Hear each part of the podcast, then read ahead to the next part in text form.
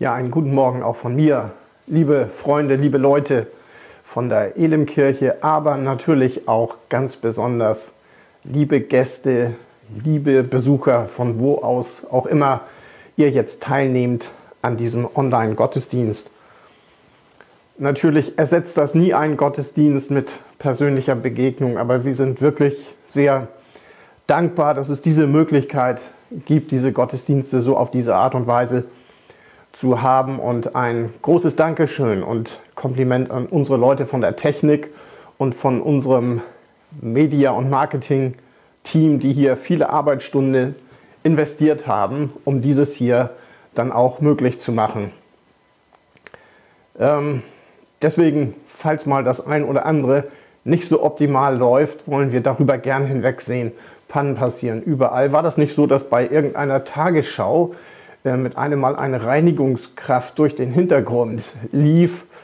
Also das wird hier jedenfalls ganz sicher heute nicht passieren. Hm.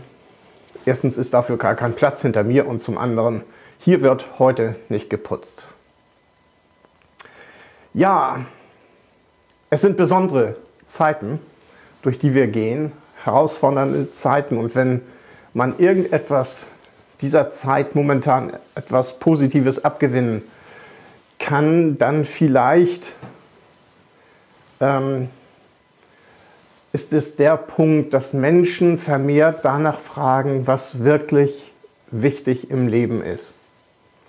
Und ich möchte daher auch diesen Gottesdienst unter das Thema stellen, die Top 3 wichtigsten Fragen, die wir in unserem Leben geklärt haben sollten. Je früher, umso besser, aber es gilt hier der Grundsatz, es ist nie zu spät. Solange wir leben, können wir uns diese drei Fragen zuwenden und versuchen, diese drei Fragen zu klären. Es sind nicht zwei, es sind nicht vier, es sind genau drei Fragen.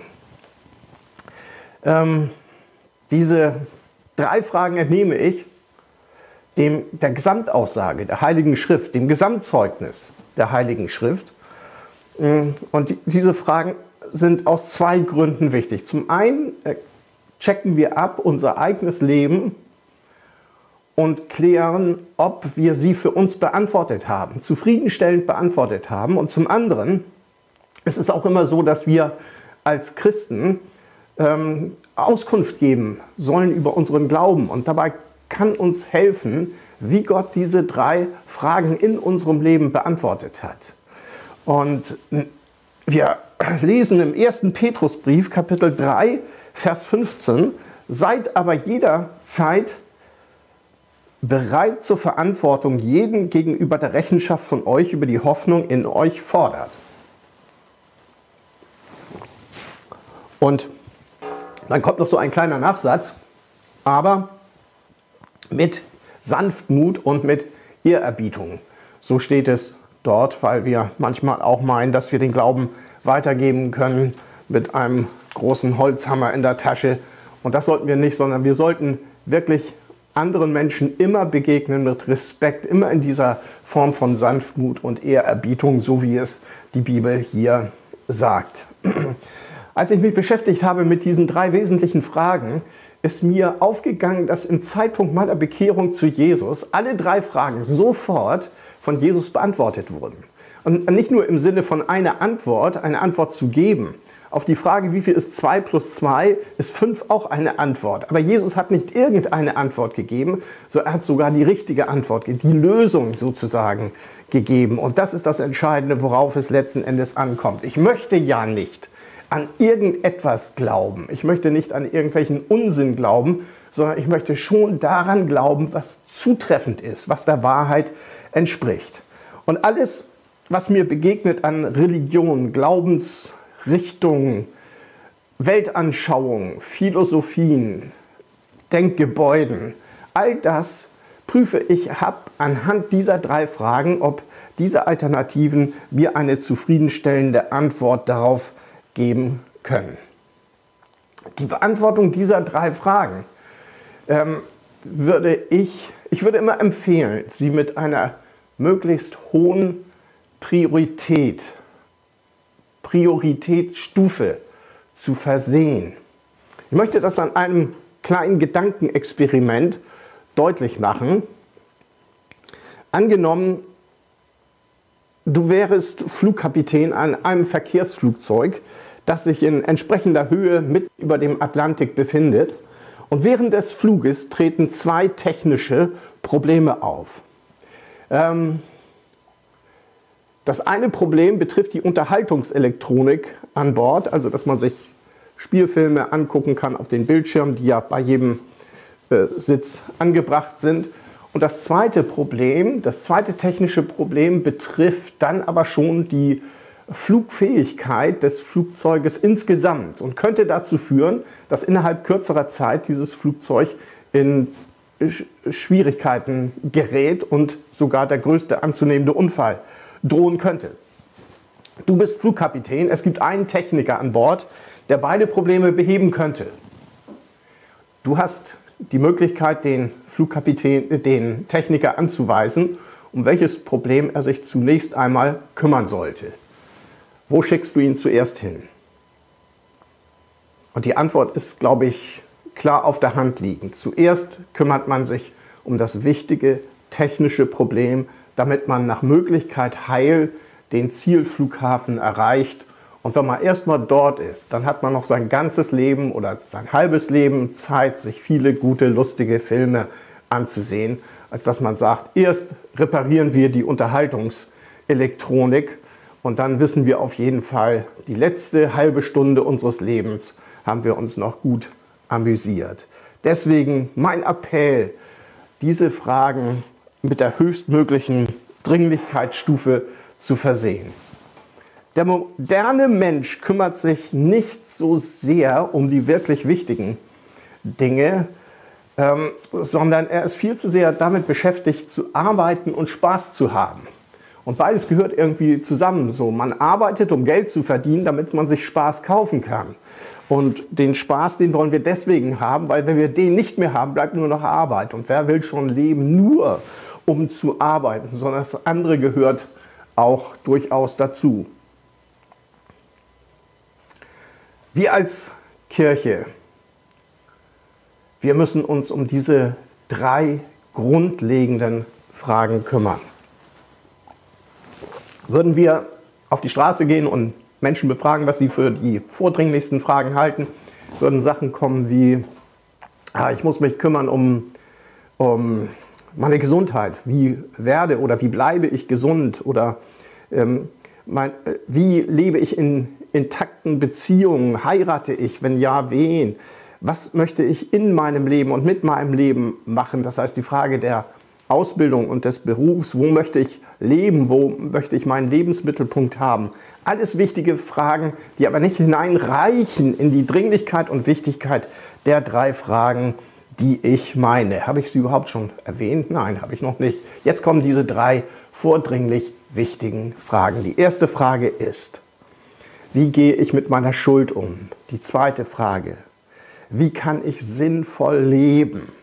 Dritte Frage, wie begegne ich dem Problem meiner Sterblichkeit? Man könnte sagen, dann kann man sich das gut merken, die Frage nach Schuld, nach Sinn und nach Sterblichkeit. Diese drei Punkte. Und noch einmal zurückzugehen, als ich mich bekehrt habe, hat Jesus alle drei grundlegenden Fragen sofort beantwortet. Die Bekehrung selber führt ja zunächst einmal nicht zwar zur Beantwortung dieser drei Fragen, aber schafft natürlich auch gewisse Probleme unterhalb dieser Schwelle, weil hm, man ja nicht immer unbedingt auf Applaus hoffen kann, wenn man sich bekehrt hat und wenn man ein frommer Typ geworden ist, sondern häufig begegnet dann man Unverständnis in der näheren Umgebung, manchmal sogar in der Familie, in extremen Fällen vielleicht sogar Ablehnung. Man hat auch gewisse Probleme mit sich selber, weil man ganz bestimmte alte Gewohnheiten mit sich schleppt aus seinem alten Leben, die man gern verändern möchte. Das heißt, es gibt dort wirklich Kämpfe und Auseinandersetzungen. Aber ungeachtet dessen, die drei wesentlichen Fragen sind geklärt. Schuld, Sinn, Sterblichkeit. Nach heutiger moderner Auffassung, um mit dem Punkt Schuld anzufangen, gibt es keine Schuld, gibt es keine Sünde, sondern es gibt Strafgesetze und verstoßen wir dagegen, dann werden wir bestraft und dann ist, ist die Sache durch. Äh, und wenn es doch so etwas wie Schuldgefühle gibt, dann liegt dem keine echte Schuld zugrunde, sondern dann sind das halt eben Gefühle, die man auf andere Art und Weise angehen sollte, die man wegerklären oder wegtherapieren sollte. Dabei sind Schuldgefühle eigentlich durchaus zu vergleichen mit Schmerz, mit dem Gefühl eines Schmerzes. Wer Schmerzen hat, leidet ja nicht durch den Schmerz an eine Krankheit. Schmerz ist keine Krankheit, sondern der Körper gibt ein Signal und zeigt, dass irgendetwas körperlich nicht in Ordnung ist und wir uns darum kümmern sollten, diesen körperlichen Defekt in Ordnung zu bringen. Und ist er in Ordnung, ist er kuriert und therapiert worden, dann verschwindet der Schmerz in der Regel auch. Und so ähnlich ist es mit den Schuldgefühlen. Dem liegt ein seelischer, ein geistlicher Defekt zugrunde und deswegen sind Schuldgefühle da. Und wenn wir das in unserer Seele, in unserem Geist in Ordnung bringen, dann sind auch die Schuldgefühle weg. Natürlich ist Schuld und Sünde etwas, was jeder Mensch hat und jeder Mensch kennt. Das ist mir klar. Keiner kommt durchs Leben, ohne Schuld auf sich zu laden, ohne zu sündigen. Wir sind alle Sünder. Wir sind allzumal Sünder. Das ist sogar ein Begriff aus dem Volksmund. Insofern befinden wir uns alle in einer riesengroßen Schicksalsgemeinschaft. Das Problem ist nur, dass mit unserer Schuld kommen wir nicht ins Himmelreich. Wir kommen nicht in Gottes Welt hinein. Du kommst nicht in den Sicherheitsbereich des Flughafens hinein, ohne dass du durch diesen Personenscanner mit den Metalldetektoren hindurchgegangen bist, und zwar beanstandungsfrei. Du musst sämtliche metallischen Gegenstände entfernen, aus deinen Taschen entfernen. Und du kannst dich auf den Boden werfen, du kannst dich hinknien und du kannst die Security anflehen, du kommst nicht durch, es sei denn, du durchschreitest ohne Beanstandung diesen Scanner. Und so ist es auch im Himmelreich. Wir kommen mit unseren Sünden, mit unserer, unserem Schuldpaket nicht in das Reich Gottes hinein. Äh, uns wird der Zugang verwehrt. Und das Geniale, das Großartige ist, dass Gott selber Vorkehrungen getroffen hat, damit wir unsere Sünden loswerden, damit wir unsere Schuld loswerden und statt Hölle in den Himmel kommen, habe ich eben wirklich diese beiden Begriffe verwendet, Himmel und Hölle, hm, was man heute eigentlich gar nicht machen darf. Wer das tut, der katapultiert sich aus dem Personenkreis der Menschen hinaus, die man auch ernst nehmen kann. Das ist mir jetzt aber auch egal, ehrlich gesagt. Ich verwende diese Begriffe trotzdem und zwar ganz einfach deswegen, weil die Bibel davon spricht und weil Jesus Christus selber auch davon spricht. Deswegen verwende ich die einfach so in fast unverschämter Art und Weise. Gott selber löst das Problem unserer Schuld. Gott wird Mensch in Jesus Christus. Und Jesus Christus geht ans Kreuz und haucht sein Leben dort auf und bezahlt die Schuld aller Menschen aller Zeiten. Schuld muss ja getilgt werden. Schuld muss zurückgezahlt werden. Jeder, der ein Darlehen aufgenommen hat, der weiß, dass er das auch wieder zurückzahlen muss. Und das frohe und die frohmachende Botschaft der Bibel ist, dass Jesus die Schuld bezahlt hat und wir frei ausgehen könnten. In einer sehr bildhaften Sprache sagt die Bibel, Gott nimmt unsere Sünde und er verklappt sie ins Meer an der Stelle, wo es am tiefsten ist und dort, wo das Angeln auch strengstens verboten ist dass Jesus deshalb kam auf diese Welt, wir also gleichsam deswegen Weihnachten feiern, wird gleich zu Beginn, als die Geburt von Jesus angekündigt wird, deutlich. In Matthäus Kapitel 1, Vers 21. Und sie, Maria, wird einen Sohn gebären und du sollst seinen Namen Jesus nennen, denn, jetzt kommt es, er wird sein Volk von seinen Sünden retten. Wenn wir unsere Sünden noch nicht bei Jesus abgeladen haben, schleppen wir sie vermutlich noch mit uns herum. Im Grunde genommen beginnt das Christenleben mit einer Demutshandlung, mit einer Demutsgeste, nämlich dem Satz, den wir aussprechen oder aber zumindest als Herzenshaltung in uns spüren, Gott sei mir Sünder gnädig. Damit beginnt es. Und damit komme ich zu der zweiten, der entscheidenden Frage. Jesus hat nicht nur die Antwort auf unsere Schuld, sondern er hat die, auch die Antwort auf unsere Sinnsuche im Leben. Es gibt zwei wesentliche Erklärungen der Realität. Die erste Erklärung ist, Gott schuf alles. Und die zweite Erklärung ist, ganz am Anfang war nichts und aus dem Nichts entstand alles.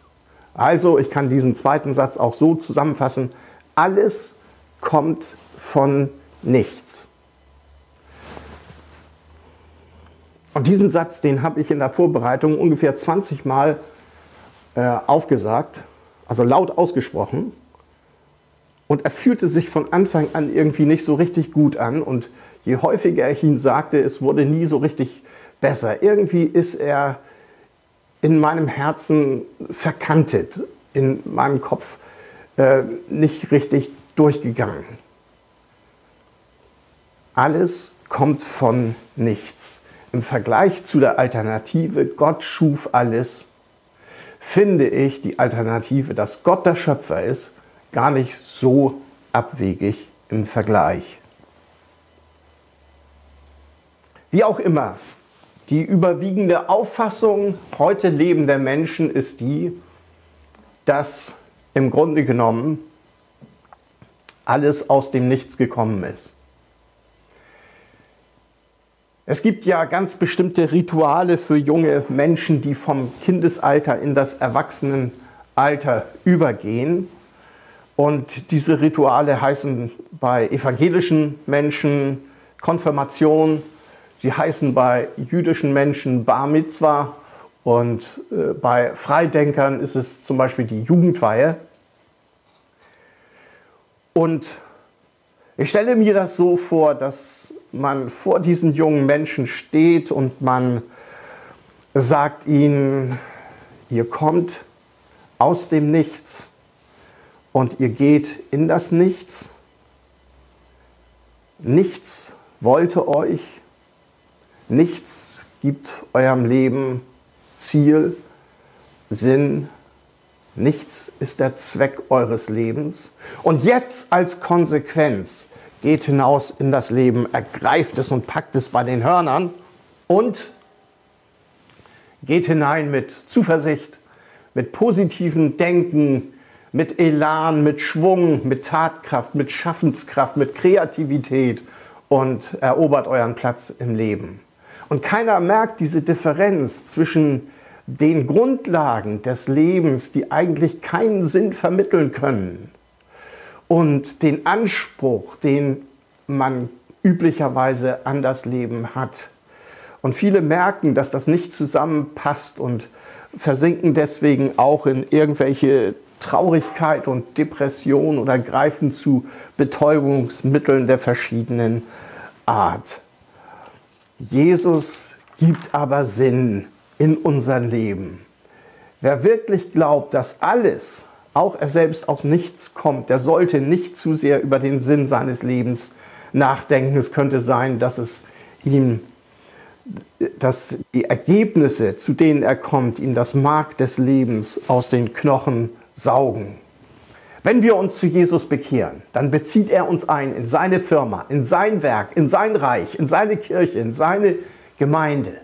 Und wir dürfen dort mitmachen. Und alles, was wir außerhalb seines Reiches aufbauen, wir wissen es eigentlich. Aber es ist so, es wird sich irgendwann einmal per Zeitablauf erledigen. Du kannst eine Firma aufbauen, ein Haus bauen, du kannst eine Organisation aufbauen. Alles das wird einmal vorbei sein. Aber Jesus bezieht dich ein in sein ewig andauerndes Reich. Im Epheserbrief im Neuen Testament, Kapitel 4, Vers 7, jeder von uns hat einen eigenen Anteil an den Gaben erhalten, die Christus in seiner Gnade ausgeteilt hat. Wer ist jeder? Jeder sind, ist jeder. Jeder sind alle.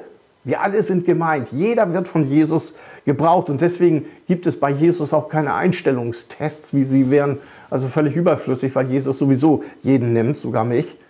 Er selbst, Jesus, verwendet sogar ein großartiges Bild aus dem Matthäusevangelium, Kapitel 10, Vers 42. Wenn jemand einem dieser Geringen nur ein Becher kalten Wassers zu trinken gibt, und das kann fast jeder, der wird seinen Lohn gewiss nicht verlieren. Alles das, was wir für ihn getan haben, in seinem Namen getan haben. Und wenn es nur dieser Becher mit kaltem Wasser war, der Lohn, den werden wir behalten. Jede andere Entlohnung verlieren wir. Jede andere Entlohnung werden wir zurücklassen müssen. Aber die Entlohnung von Jesus, das, was wir für ihn und für sein Reich, für sein Werk getan haben, das wird uns bleiben. Ich möchte nicht lebenslang wie ein Windhund hinter einem Stück toten Lappen hinterher rennen, den ich ohnehin nie erreichen werde. Oder selbst wenn ich ihn erreiche, werde ich merken, dass ich ihn nicht fressen kann. Und ich möchte auch nicht irgendwann einmal in mein Grab sinken mit der unbeantworteten Frage, warum gab es mich eigentlich? Sondern ich sehne mich nach Sinn und bin so froh und so dankbar, dass Jesus diesen Punkt geklärt hat. Und damit komme ich zur letzten der Top 3 Fragen, die wir klären sollten. Und das ist die Frage oder das Problem unserer Sterblichkeit und Endlichkeit. Das ist ein Punkt, damit, wenn du ihn ansprechen würdest, dann würdest du damit jede Cocktail-Stehparty sprengen können. Deswegen sollte man das vielleicht auch nicht unbedingt hm, machen. Die Moderne hat viele Tabus eingerissen, aber sie hat hier an dieser Stelle, glaube ich, ein neues Tabu ähm, errichtet. Und ich habe mir die Frage gestellt, warum sind diese Fragen nach der Sterblichkeit von uns Menschen, warum sind die weitgehend tabu.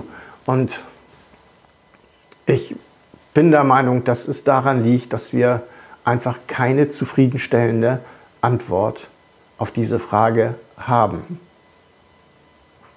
Wir sind dort wirklich ganz armselig und wir gehen dieser Frage beständig aus dem Weg, zeitlebens. Und wenn es soweit ist, dann merken wir, wie hilflos und wie kraftlos und wir wehrlos in diesem Punkt sind. Aber aus diesem Gefängnis, aus diesem Gefängnis des Todes, aus diesem Gefängnis der Todesahnung, auf diesem Gefängnis der Todesunausweichlichkeit befreit uns Jesus. Jesus verteilt diese Karten, du kommst aus dem Gefängnis frei, jedem, der es möchte. Warum hat Jesus diese Möglichkeit, dich dort zu befreien? Weil er der einzige Mensch ist, der die Macht des Todes besiegt hat. Jesus ist der Einzige, der durch seine Auferstehung es geschafft hat, den Tod zu besiegen. Alle anderen haben verloren in diesem Kampf. Wortwörtlich steht es im Neuen Testament, 2. Timotheus, Kapitel 1, Vers 10, Jesus hat dem Tod die Macht genommen. Und all denen, die zu Jesus gehören, denen verspricht er Leben in Ewigkeit bei ihm. Es gibt eine wahre Heimat, von der der Apostel Paulus schreibt, dass sie im Himmel ist. Jesus nennt sie auch Paradies oder Himmelreich. Johannes, der Jünger Johannes, schreibt in dem letzten Buch der Bibel und nennt diesen Ort das neue Jerusalem, also ein sehr bildhafter Ausdruck. Der Volksmund selber spricht einfach nur vom Himmel und da möchte ich hin. Und Jesus garantiert jedem, der an ihn glaubt, dass er dort hinkommt. Ist das sicher? Jesus sagt es. Sagt er es einmal oder zweimal? Er sagt es mehrfach, dutzendfach. Ich habe jetzt nun mal aus einer, einem Buch des Neuen Testaments einige dieser wortwörtlichen Zitate von Jesus aufgeschrieben. Das hört sich dann so an. Johannes 3, Vers 36. Wer an den Sohn glaubt, hat ewiges Leben. Wer aber dem Sohn nicht gehorcht, wird das Leben nicht sehen, sondern der Zorn Gottes bleibt auf ihm. Johannes 5, Vers 24. Wahrlich, ich sage euch, wer mein Wort hört und glaubt dem, der mich gesandt hat, der hat ewiges Leben und kommt nicht ins Gericht, sondern er ist aus dem Tod ins Leben übergegangen. Johannes 6, Vers 40, denn dies ist der Wille meines Vaters, dass jeder, der den Sohn sieht und an ihn glaubt, ewiges Leben hat und ich werde ihn auferwecken am letzten Tag. Johannes 6, Vers 51, ich bin das lebendige Brot, das aus dem Himmel herabgekommen ist. Wenn jemand von diesem Brot isst, wird er leben in Ewigkeit. Johannes 11, Vers 25, ich bin die Auferstehung und das Leben. Wer an mich glaubt, wird leben, auch wenn er gestorben ist. Und jeder, der da lebt und an mich glaubt, wird nicht sterben in Ewigkeit. Johannes 17, Vers 3, dies aber ist das ewige Leben, dass sie dich, den allein wahren Gott und den du gesandt hast, Jesus Christus, erkennen. Reicht das erstmal so für den Anfang? Ein Auszug aus dem Neuen Testament, wortwörtliche Aussagen von Jesus. Lügt uns Jesus hier dreist an oder stimmt das, wenn er sagt, ich bin der Weg, die Wahrheit und das Leben? Matthäus Evangelium Kapitel 24, 35 sagt, Himmel und Erde werden vergehen. Meine Worte aber werden nicht vergehen. Wenn es soweit ist, das heißt, wenn meine letzte Stunde da ist, weiß ich nicht, wie heldenhaft ich sein werde, vermutlich nicht. Aber glücklicherweise hängt das, was Jesus für mich getan hat, nicht davon ab, wie tapfer ich bin. Es hängt sowieso nicht ab von meiner Leistung. Angenommen, ich springe aus 4000 Meter Höhe aus einem Flugzeug mit einem Fallschirm, dann werde ich Angst und Panik haben vor dem Sprung. Und in dem Moment, wo ich das Flugzeug verlasse, werde ich auch Angst und Panik verspüren, auch noch während des freien Falls. Aber egal, wie hasenfüßig ich da sein mag, eins steht fest, der Fallschirm trägt mich und wird mich heil bis nach unten bringen. Vielleicht bist du Christ und du weißt in den entscheidenden Momenten nicht, was du sagen sollst, wenn du nach deinem Glauben, der dich beseelt, gefragt wirst. Dann kannst du es sehr gut an diesen drei, das ist nur ein Vorschlag, an diesen drei Fragen festmachen. Weshalb glaube ich an Jesus Christus? Er hat die Frage beantwortet nach meiner Schuld, er hat die, meine Sinnsuche beendet und drittens, er hat die Antwort auf meine Sterblichkeit. Und vielleicht sind Sie kein Christ, aber diese drei Fragen liegen Ihnen vielleicht trotzdem am Herzen. Sie haben drüber nachgedacht. Sie fragen sich, wohin mit meiner Lebensschuld? Sie fragen sich, was kann der tiefere Sinn meines Lebens sein? Vielleicht die Frage, was ist mit meiner Sterblichkeit? Jesus ist die Antwort. Hier ist auch die Antwort auf die Frage, wie man Christ wird, wie man eine lebendige und wie man eine ewige Hoffnung haben kann. Es ist sehr einfach, sehr simpel. Das Evangelium, die frohe Botschaft von Jesus ist ganz einfach. Erstens, glauben Sie an den Herrn Jesus Christus von ganzem Herzen. Glauben Sie an das, wer, dass Jesus gekommen ist. Glauben Sie, wer Jesus war. Glauben Sie an die Zuverlässigkeit seiner Worte. Und das Zweite ist, bekehren Sie sich. Kehren Sie sich ab von den Wegen, die Gott nicht gefallen und gehen Sie auf Gottes Wege. Schwenken Sie auf Gottes Weg ein. Connecten Sie sich mit Menschen, die an Jesus glauben. Versuchen Sie weiterzukommen im Glauben selber. Und sie werden spüren und merken, Gott verändert ihre Wünsche. Gott verändert unsere Wünsche. Mit einem Mal werden wir nicht mehr dorthin gezogen, wo wir eigentlich gar nicht sein wollen und was wir gar nicht tun möchten, sondern wir haben den in uns pulsierenden Wunsch, das zu tun, was Gott gefällt. Kirche statt Kneipe, Kirche statt Koks, weil wir diese Betäubung nicht mehr brauchen. Bibel statt Bildzeitung. Es gibt, und so möchte ich diesen Gottesdienst schließen und beenden mit diesem Einsatz, der in dieser Zeit auch allemal gerechtfertigt ist. Es gibt tausend Gründe, sich vor der Zukunft zu fürchten. Aber es gibt nur einen einzigen, das nicht zu tun. Und dieser eine Grund ist Jesus Christus. Ich möchte zum Schluss noch mit uns beten.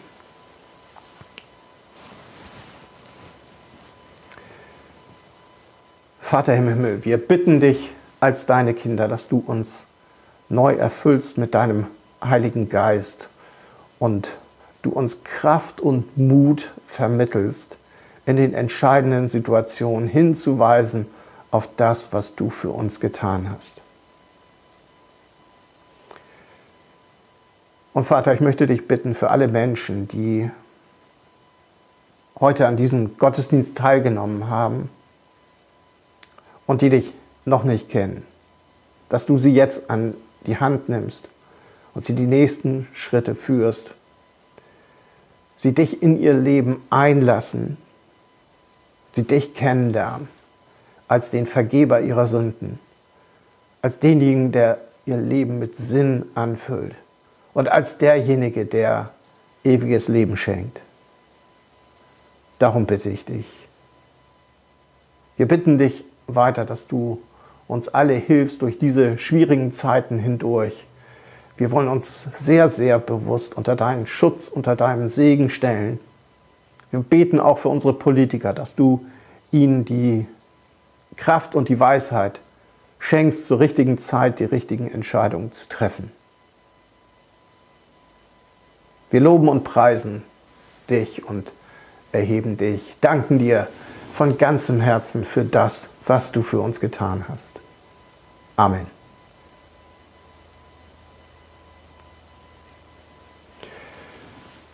Ja, meine lieben Freunde, wir sind dann am Ende dieses Gottesdienstes angelangt. Ich möchte euch noch einen Segen zusprechen, nämlich einen Segen, den wir finden am Ende des ersten Korintherbriefes im Neuen Testament. Und dieser Segen geht so, die Liebe Gottes und die Gnade unseres Herrn Jesus Christus und die Gemeinschaft des Heiligen Geistes, sie sei mit euch allen. Amen. Habt einen schönen Sonntag, eine gesegnete Woche. Bleibt gesund, bleibt unter den Schutz Gottes und wir sehen uns wieder nächsten Sonntag zu unserem dann dritten Online-Gottesdienst. Und jetzt zum Schluss, alle Gäste und alle Besucher mögen mir diese plumpe Vertrautheit jetzt verzeihen. Zum Schluss werde ich euch alle noch einmal garantiert virenfrei umarmen.